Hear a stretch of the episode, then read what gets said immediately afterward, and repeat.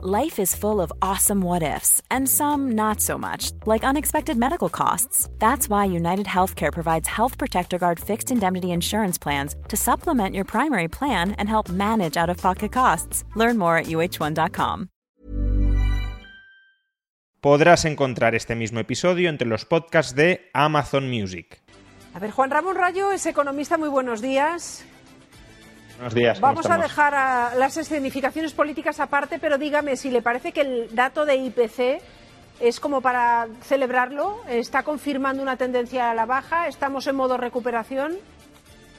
Bueno, yo creo que estamos claramente, no, no España, sino el conjunto de, de Occidente, en un- entrando en una etapa desinflacionaria. Desinflacionaria significa que los precios siguen subiendo, pero suben menos de lo que venían subiendo, lo cual es, es positivo y es eh, en parte lo que se buscaba, que las tasas de inflación se vayan reduciendo. Ayer conocimos el dato de Estados Unidos, que es una economía que no está afectada ni por el tope del gas, ni Por eso estábamos tan atentos a, a la rueda de prensa de la presidenta. Juan Ramón Rayo lo habíamos dejado con la palabra en la boca, me va usted a disculpar, hablando de la inflación y vamos a retomar esa conversación cuando nos decía, estamos a nivel internacional en una tendencia, digamos, a... eh, a desinflacionarnos, ¿no? A, a como se- a se lleva tanto ahora lo de la, ¿cómo se llama? La inflamación, a desinflamar también los precios. Sí, ayer conocimos, de hecho, los datos de Estados Unidos, que como decía, es una economía que no está afectada por medidas nada similares a las que haya podido tomar Pedro Sánchez en España. Y el dato de inflación en Estados Unidos también fue positivo, bajó al 7,1%. eh, por ciento. Por tanto, ya digo, claramente estamos, o claramente parece que estamos en esa, en esa tendencia. Eh, Europa va a seguir también esa tendencia durante los próximos meses. No, no olvidemos que en España aumentó antes la inflación que en Europa y también está bajando antes que en Europa, pero está, subió antes por cómo se calcula la inflación en España y baja antes por cómo se calcula y no tanto por las medidas que pueden haber afectado en alguna medida, en alguna magnitud, pero desde luego lo, lo fundamental, lo crucial es que se anticipó la subida de la inflación en España y algunos, por cierto, lo dijimos en marzo cuando la inflación estaba en máximos, algunos decíamos, cuidado que esta inflación eh, no refleja realmente el diferencial de precios que tenemos con respecto a Europa porque aquí se está calculando de otra forma, por tanto se adelanta, y ahora también hay que decir que se está adelantando la rebaja. Es que mágicamente el gobierno haya conseguido doblegar la curva de la inflación y en el resto del mundo sigan subiendo los precios a tasas eh, aceleradísimas. Pero entonces esta, esta tendencia, digamos, a desinflamar la- la- los precios que estaban en todo el mundo eh, pues disparados, nos indica que también podemos esperar que se contenga la subida del precio del dinero, que al final lo que está todo el mundo pendiente es cuándo me baja la cesta de la compra. Yo no sé si eso es, es posible, que vuelvan a los precios anteriores. Y segundo, cuándo se me deja de subir la hipoteca. Claro, eh, primero, que baje la inflación no significa que bajen los precios. Eh, una cosa es la desinflación, que como ya hemos dicho es que los precios suben, pero más lentamente, y otra es la deflación. De momento no hay en el horizonte ningún tipo de deflación, aunque es verdad que en España, por ejemplo, en noviembre, con respecto a octubre, los precios bajaron una décima. Eso es cierto, hubo una décima de deflación, pero en términos generales no se espera ni mucho menos deflación y muchísimo menos que el conjunto de precios vuelvan al nivel que tenían en 2021 o en 2020. De esto nos podemos olvidar totalmente. El, el- el gran tema, creo yo, es el, el otro que planteas, es eh, cuándo van a dejar de subir los tipos de interés e incluso cuándo van a empezar a bajar. Eh, Las subidas de tipos probablemente terminen en no mucho. Este mes, tanto en Estados Unidos como en Europa, se subirán tipos y probablemente aún asistamos a una nueva subida a principios del año que viene. Pero los bancos centrales ya están señalando que, que la tasa terminal, es decir, el tipo de interés más alto que van a establecer, ya está próximo. Eso no significa, cuidado, porque este mensaje también lo están lanzando los bancos centrales, que una vez hayamos alcanzado el tipo de interés más alto, rápidamente vuelvan a bajar los tipos de interés. Eso ahora mismo no está en Claro. agenda y los propios bancos centrales se encargan de recordar que los tipos de interés van a seguir altos el tiempo suficiente como para asegurarse de que el, de que el incendio de la inflación hayan desaparecido todas las. Ya. Bueno, vamos a, a preguntarle por otra cuestión que a algunos nos hace soñar. ¿Algún día tendremos fines de semana de tres días? A ver, esto es una, una, opción que en algunas empresas ya se ha puesto en marcha. Semanas laborales de cuatro días. Hay una propuesta, primero vamos por partes, de industria para incentivar que se haga en determinados ámbitos. Cuéntanos en qué consiste, Sara.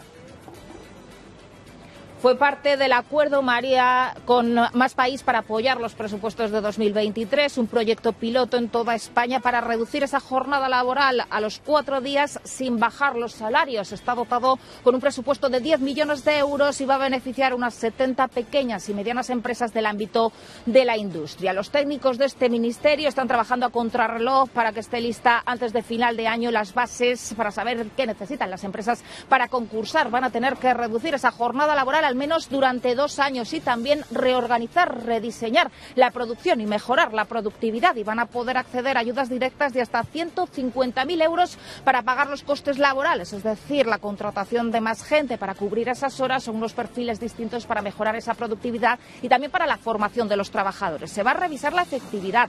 Ya se está haciendo, por ejemplo, en Reino Unido, en Portugal, pero es la primera experiencia a nivel estatal aquí en España y la idea es que no tengamos que trabajar más horas otros días o que no nos bajen el sueldo con esa jornada laboral de cuatro días. A ver, ¿eso es posible? ¿Se puede hacer? Se preguntarán ustedes. No hay manera, no te salen las cuentas. Bueno, pues hay alguna empresa que sí, que se lo ha puesto en marcha y nosotros hemos querido, eh, Laura, se ha ido una de las empresas que lo estaba practicando en Madrid para preguntarles qué tal la experiencia. Want to teach your kids financial literacy, but not sure where to start? Greenlight can help.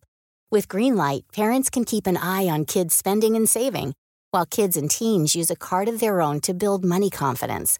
As a parent, you can send instant money transfers, set up chores, automate allowance, and more. It's a convenient way to run your household, customized to your family's needs, and the easy way to raise financially smart kids. Get started with Greenlight today and get your first month free at greenlight.com/acast. There's never been a faster or easier way to start your weight loss journey than with PlushCare PlushCare accepts most insurance plans and gives you online access to board-certified physicians who can prescribe FDA-approved weight loss medications like Wigovi and Zepbound for those who qualify. Take charge of your health and speak with a board-certified physician about a weight loss plan that's right for you. Get started today at plushcare.com slash weight loss. That's plushcare.com slash weight loss. plushcare.com slash weight loss. Hey, Dave. Yeah, Randy. Since we founded Bombus, we've always said our socks, underwear, and T-shirts are super soft. Any new ideas? Maybe sublimely soft. Or disgustingly cozy. Wait, what? I got it. Bombus. Absurdly comfortable essentials for yourself and for those facing homelessness. Because one purchased equals one donated. Wow, did we just write an ad? Yes. Bombas. Big comfort for everyone. Go to bombas.com slash ACAST and use code ACAST for 20% off your first purchase.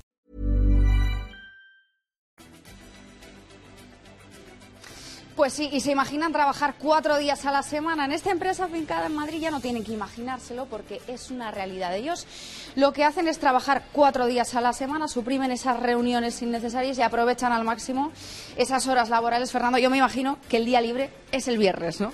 Sí, así es. Tenemos un esquema de lunes a jueves. Otras empresas lo hacen diferente, pero nosotros creemos que la sociedad va a ir a un esquema de lunes a jueves. Claro, nos preguntamos, eh, ¿el número de horas que se trabajan a cabo de la semana son menos? ¿Son 40 condensadas en esos cuatro días? ¿Cómo lo hacéis? Sí, es un esquema 100-80-100, que es el 100% de productividad 80% del tiempo y el 100% del salario. Muy importante, no se reduce.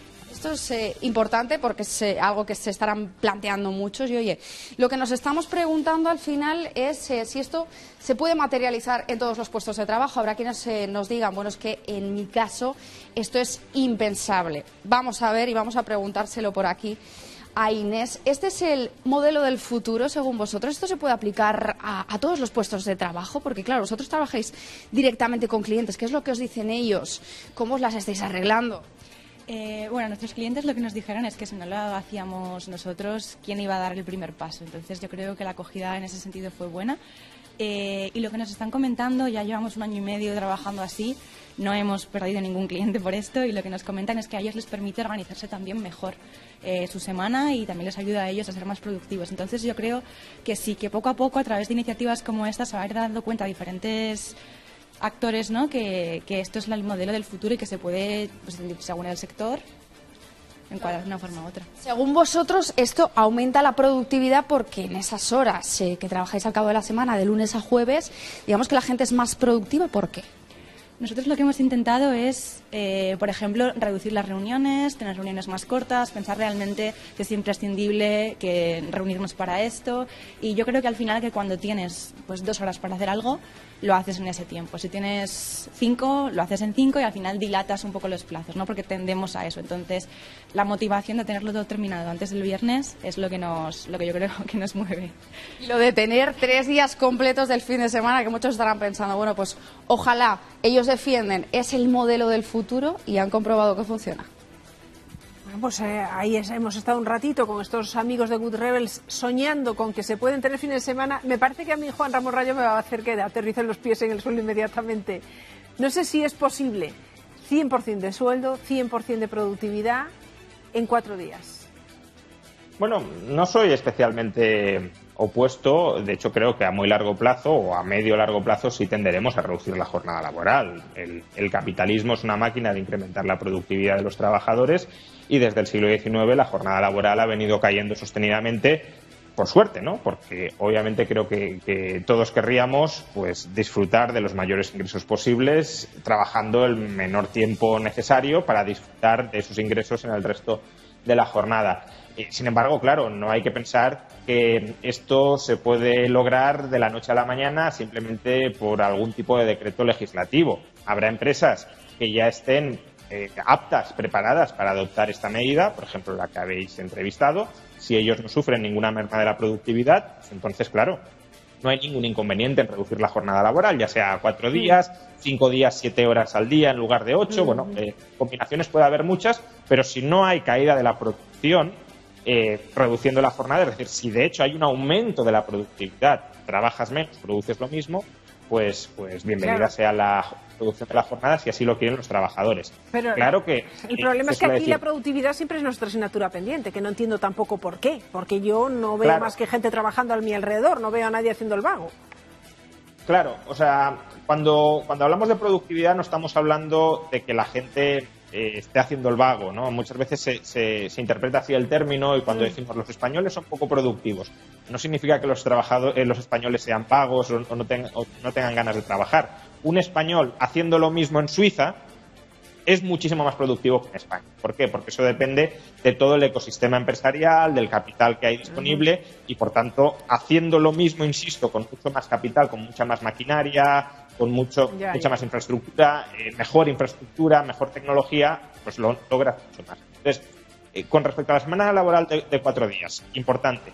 Eh, primero, puede que no implique rebaja salarial, como hemos visto, pero sí puede implicar que las subidas salariales futuras sean menores de lo que habrían sido alternativamente.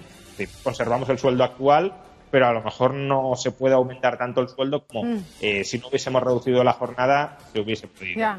Y en segundo lugar, hay sectores y hay empresas que ya digo, pueden estar preparados para esa jornada y es bueno que están, la puedan aplicar, pero eso no tiene por qué ser extrapolable a todos los sectores. De hecho, cuando el gobierno reparte 150 millones de euros para cumplir los costes de la adaptación, es porque la adaptación tiene costes si se pretende hacer sin rebaja de salario, obviamente. Entonces, bueno, este es un proceso que iremos viendo, que se irá gestando a largo plazo. No habría que ponerlo legislativamente, sino que habría que facilitar regulatoriamente que empresas y trabajadores, si que lo quieren, que sea, y así se puede, se puedan adaptar y lo puedan. Bueno, vamos a ver qué pasa, ¿no? Si a la larga es una, una tendencia que se instala y la verdad es que la recibiremos con los brazos abiertos. Muchas gracias, Juan Ramón Rayo. Muchas gracias, hasta otra. ACAST powers the world's best podcasts. Here's a show that we recommend. The Real Housewives is a guilty pleasure for most, but if you're looking to not feel guilty about that pleasure, tune in to Everything Iconic with me, Danny Pellegrino, where I break down all the messy moments and behind the scenes antics of Bravo's popular franchise. And on Everything Iconic, I also interview celebrity guests like Kelly Ripa, Kiki Palmer, Drew Barrymore, Cameron Diaz, and more about their guilty pleasures, their past work, and so much more. So if you're pop culture obsessed and find yourself watching way too much reality TV like me, tune in to Everything Iconic with Danny Pellegrino wherever you listen to podcasts. ACAST helps creators launch, grow, and monetize their podcasts everywhere ACAST.com.